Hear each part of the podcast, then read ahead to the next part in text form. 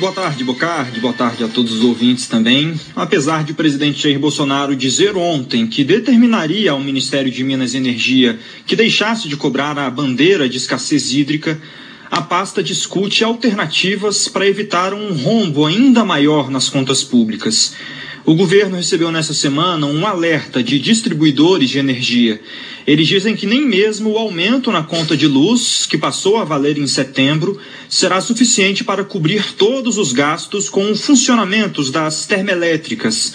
A avaliação é que o custo real para manter o abastecimento elétrico no país é mais alto que o esperado, especialmente por causa do aumento dos preços dos combustíveis que são usados ali nas termoelétricas.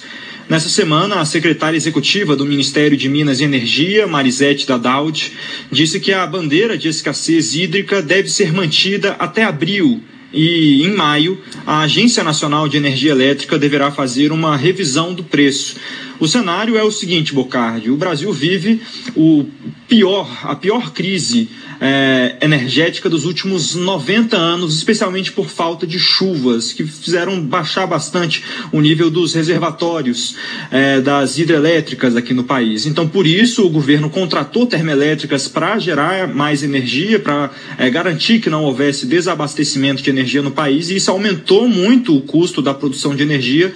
Então, veio esse aumento, essa nova bandeira chamada de escassez hídrica, é, que Bolsonaro agora tenta reverter, porque o aumento pesou bastante no bolso da população nessa conta de luz que chegou agora no início desse mês.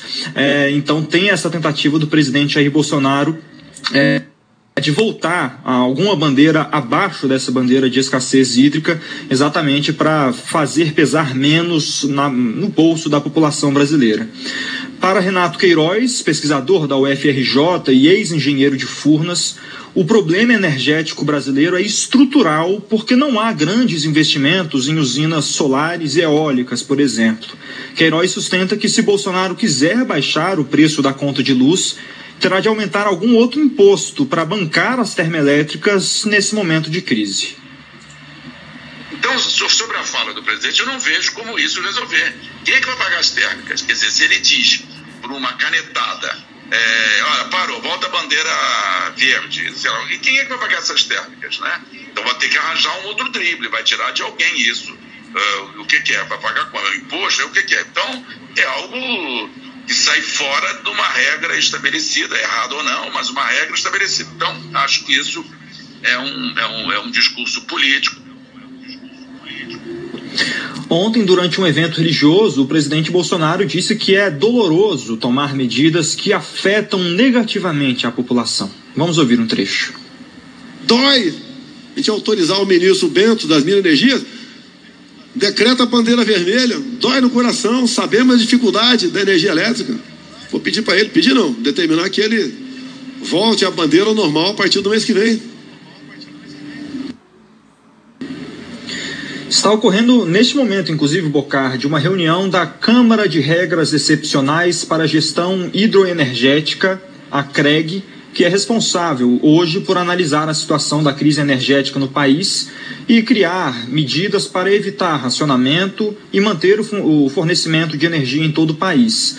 Mesmo com a fala de Bolsonaro ontem, não é avaliado ainda regredir e baixar o preço da conta de luz nesse momento. Bocardi. Agora, César Feitosa, foram tantos aumentos que a gente até perde, é, perde a conta. Você tem aí quanto que a conta de luz ficou mais cara com essa bandeira de escassez hídrica, digamos assim? Sim, Bocart, temos sim. Em setembro, o governo criou, então, esse novo patamar de bandeira é, tarifária para fazer frente a essa pior crise hídrica é, de energia dos últimos 90 anos. A bandeira de escassez hídrica representou uma alta de quase 50% em relação à bandeira vermelha 2, que era a mais cara é, praticada então nesses últimos meses.